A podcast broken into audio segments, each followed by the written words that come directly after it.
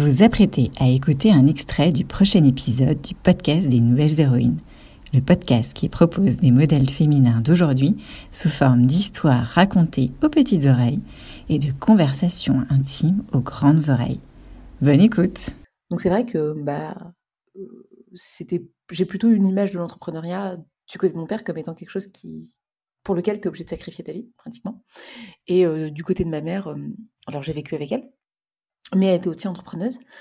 Et, euh, et pareil, en fait, euh, l'entrepreneuriat lui prenait beaucoup, beaucoup, beaucoup de temps, beaucoup, beaucoup, beaucoup d'énergie.